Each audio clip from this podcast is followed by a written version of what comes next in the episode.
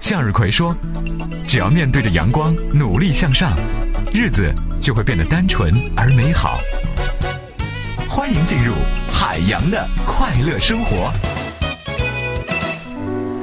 哎呀，说到这读书呢，我觉得是一个非常有文采啊，非常有内涵的这一件事情。你比如说啊，上一次我的这个哥们儿心态好极了发布会的时候，呃，这个刘静也采访了我说这本书的创作过程。我坦白跟大家讲，我写这本书的时候，我都是抱有一种敬畏感的姿态来写的这本书。一般是在我下节目之后回到家里边，先洗个澡，把手都洗干净啊，然后呢，把屋子里的灯关掉，在那个我的书桌上面呢，点亮一种昏黄的一个小灯，然后开始进入回忆当中。但是说来呢也惭愧啊，因为近些年呢，我买不少的书啊，认真读书的机会呢却不多。从前的那种酣畅淋漓的阅读的快感，在现实生活当中总是被什么微博啊、电脑啊、微信和其他的东西切的是支离破碎的。但是还好，唯一欣慰的是，我对书籍摆放的位置的敏锐感是从来不曾减退的。你们知道吗？嗯，有朋友说你举个例子，好吧？你就比如说啊，在这个办公室里边啊，在这个。我那个桌子旁边上面啊，我总是能轻易的从桌面和柜子当中，就是乱七八糟一大堆主题啊、颜色的，还有这个名字呀、题材完全不同的书堆里边呢，立马找到我最想要的那本书。真的，哎，百试不爽，肯定的。虽然非常的乱，我说那你什么时候找不着呢？啊，除非小爱和小胡他们实在看不惯了，帮我把桌子给收拾了。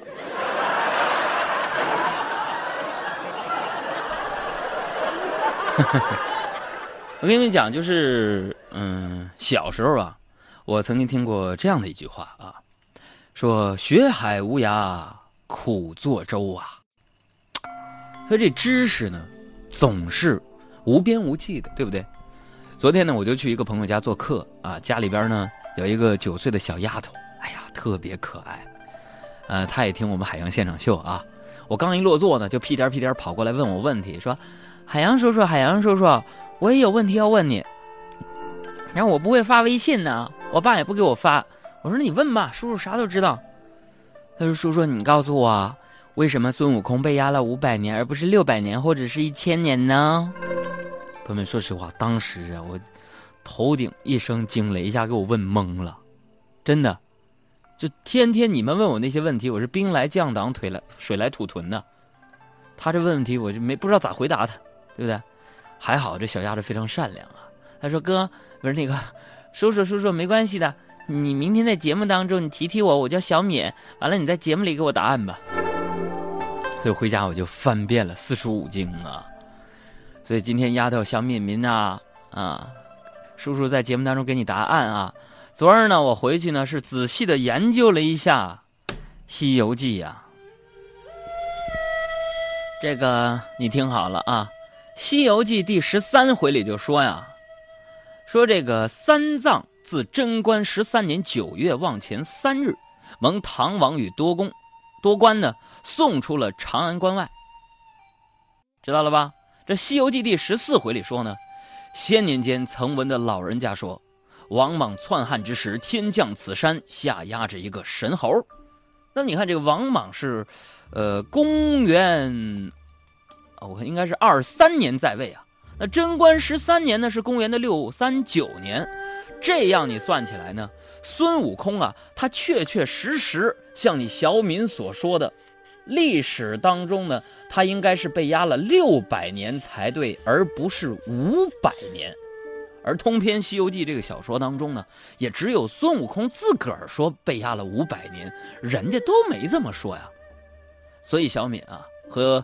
我们广播前的听众朋友们，那这告诉我们一个什么道理呢？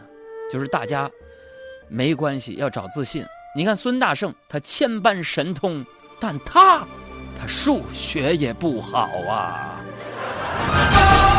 住了几个妖，又想住了几个魔，魑魅魍魉怎么他就这么多？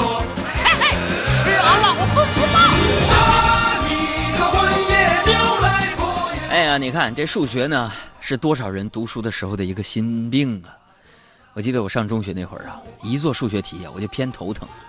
哎，有一回我就太难受了，你知道吗？我就去了学校那医务室，我先开个药吧。这数学题做的我实在是，我就自杀的心都有了。我说大夫你，大夫你，啥病啊？我说大夫我偏头疼啊，我数学不行，我现在脑瓜银子疼。俺这医生呢就给我开了好几种药啊，还特意叮嘱我说啊，那个这位学生啊，这是三种药，看见没有？红黄绿三种药。我说大夫这药怎么吃啊？一次几片啊？啊，没事，你记住了啊。第一种药呢，每天吃四次，每次呢吃三粒儿。第二种药的服用次数呢是第一种的二分之一，但是用量是它的二倍。第三种药，朋友没等他说完我就走了，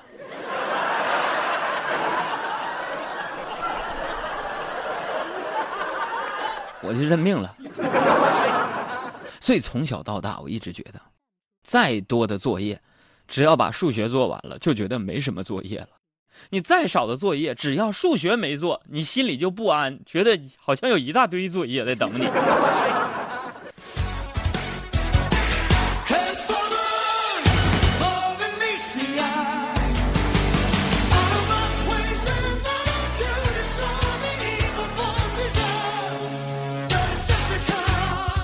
这个今天一大早呢，我就去参加了一个朋友婚礼啊，然后我跟一群哥们儿呢，呃，跟他去接这个新娘。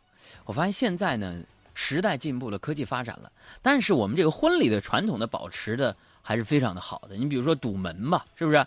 就是伴娘那些人在房间里边死死的守着新娘，就是不开门，啊，当当当当不开门。然后我我们几个就从门缝里边塞了几十个小红包，还是不开。你说多贪？现在女的，你说那不物质？这咋整啊？就在这个形势陷入僵局的时候呢，突然我灵机一动，狂拍房门大喊。别闹了，开门开门，有快递。门开了。你有本事开门呐！别躲在里面不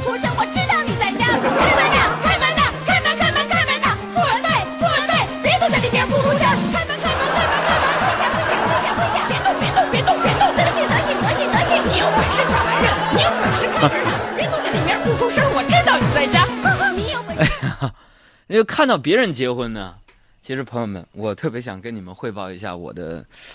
某一阶段的感情生活，嗯，我还记得那段时间呢，有一朋友给我介绍了一个非常不错的姑娘啊，然后说让你们见面你们聊聊吧，约的是一个周末啊。为了做好充分的准备呢，啊，之前我就提前去踩点啊，我就约在了一家比较小众的一个电影院。电影院下面呢有一家咖啡厅啊，我试喝了一下咖啡，试吃了一下蛋糕。回家呢，还特意百度了一下咖啡厅里所有海报的来历，还查查了一下这个周围的餐饮设施，啊，然后我也想好了有可能接下来晚上要点的菜，哎，看了一下周围的交通状况，确定了送他回家时公交车怎么坐，打车在哪个方位比较好打。朋友们，万事俱备之后啊，到了见面那天，我被放鸽子了。哎呀！哎呦，哎呦！所以我的生活呢，就像是一部卓别林的电影一样。不用说卓别林电影啥样啊？就自己过得不那么顺利，别别人看的好像都挺搞笑。放歌吧！世上，人来人往，形形色色模样，分不清楚谁是好人，谁是大灰狼。林子很大，鸟儿很多，不要迷失方向。人在江湖，我行我素，该装就得装。每个人都是生活的导演，偶尔也会客串几天，被生活潜规则的演员。角色永远最闪亮。我的服装最漂亮，我的票房总是满满当当，我该装就得装。我是郝云，我是海洋现场秀的快乐大使，减法生活快乐加倍，欢迎大家收听海洋现场秀。减法生活快乐加倍，海洋现场秀。现场秀。世界这样大事情如此多你我都说完全明白事实的真相。其实听到的也就是个也就是个传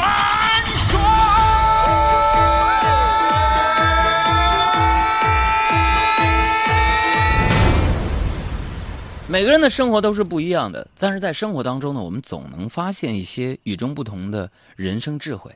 你比如今天早上我来上班啊，我在等车的时候呢，我就听见我身后有人在讨论什么呢？讨论这个人生啊。另外一个人就说了，说我饿了，你有面包，你分我一半，这就是人生。你全给我，这就是爱情。你把面包藏起来，告诉我，你说你也饿了，这就是社会。哎，我特别受感慨啊！我回头一看，就两个。两个流浪汉在那块儿去交流思想呢，是吧？所以朋友们，那个告诉你钱不能买到幸福的人，他肯肯定从来就没有拥有过很多钱。我告诉你，然 后这不到了办公室吗？我就坐下了，啊，我就发现呢，这个昨天晚上啊，哎呀，我睡觉就不知什么，就是什么玩意儿，在在我腰上钉了个大包，完早上起来就肿了一大片。我就担心自己中毒不治啊！我早上我就赶紧去医院皮肤科挂了个专家号。哎呦我的天哪！我不知道最近你有没有上医院里边去视察工作啊，朋友们？现在医院咋那么多人呢？那乌泱乌泱的，比饭店门口吃货排号还多呢。还有票贩子什么的，那叫一个多呀！我就等啊，轮到我了，我就刚坐下，大夫就问了：“你咋的了？”然后我就赶紧站起身来，我就想这个掀起衣服给他看。我说：“大夫啊，我这有个大红包，大红包。”还医生一把按住我，淡定的说：“这事咱待会儿再说啊。”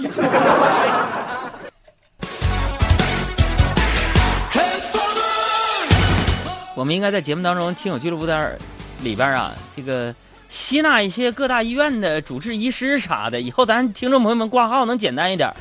啊，今天我们征集一下，你是哪个医院的哪个科的医生，叫什么玩意儿？有事我们跟你联系啊，发送我们微信过来，我们是不是？啊 其实我觉得这医生收红包没什么大不了的，我真的觉得没什么大不了的，作为一个感谢嘛，对不对？但就是你别把红包作为做手术的质量的一个标准就行，你知道吗？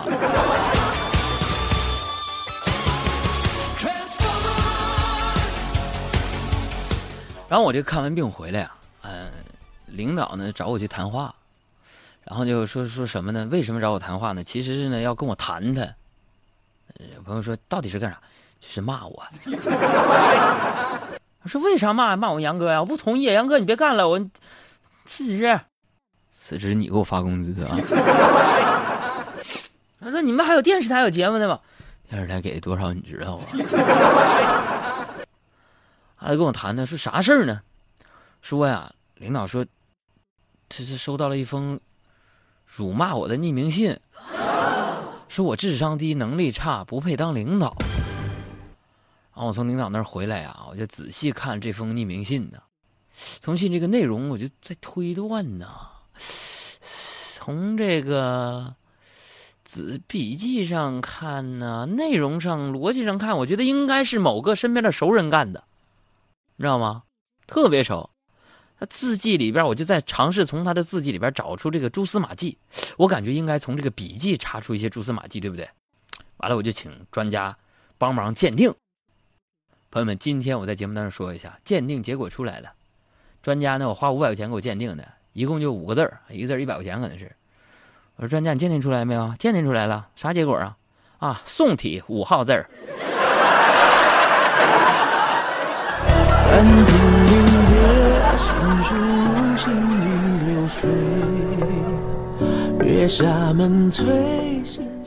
做一个脱口秀节目呢，哎呀，他肯定就是有人喜欢，有人烦呗。总之呢，我是希望能够给喜欢我们节目的一些朋友呢带来快乐就行了。至于不喜欢的朋友们，要不你再多听两天试试。牧笛横吹，黄酒小菜有几碟。夕阳余晖如你的手，却似醉。哎呀，心里有点烦呐。然后到了中午的时候呢，我就决定去吃点东西散散心。然后我就对服务员说了：“我说服务员，来给我给我来碗面。”啊，那个，对朋友那个我还跟他交代，我这人有有有一些癖好，以后啊，观众朋友们、听众朋友们，你们要请我吃饭啊，你千万不要不要把饭里菜里放蒜之类的，你知道吧？没什么意思。然后我说说那个来碗面啊，对了，我不太喜欢吃那个太宽的面啊，要拉细一点儿，然后多放香菜，那个香菜叶呢要多放叶，少放杆儿啊。然后服务员就在那点头，你知道吧？说好的，哥你还有啥要求吗？我说啊，那那个牛肉切片啊，嗯、你别切块儿啊。然后呢，面多煮一会儿，我不愿意吃那种硬的。然后服务员说了，你还有别的要求吗？没有了。我说好，一共八块钱，谢谢。完我钱给了服务员之后呢，哎，服务员啪跑到后厨门帘子那块喊了一声：“九号桌一碗牛肉面。”那大家可想而知，我吃了那碗面条啊是啥样的面条。于是呢，我就决定了回办公室的路上呢，我去理理发啊。哎，我不知道大家会不会也有这种感受啊？就是去理发的时候呢，最烦的就是理发师问那问这的，你知道吗？什么哥你哪人呐？哥你多大了？哥你在哪住啊？哥有没有女朋友啊？哥哎办张卡呗。我烦死了，你知道吗？还有今天呢，我剪头的时候，我想小样的，你整我，你这是你耗子给猫当三陪，你挣钱你不要命了你？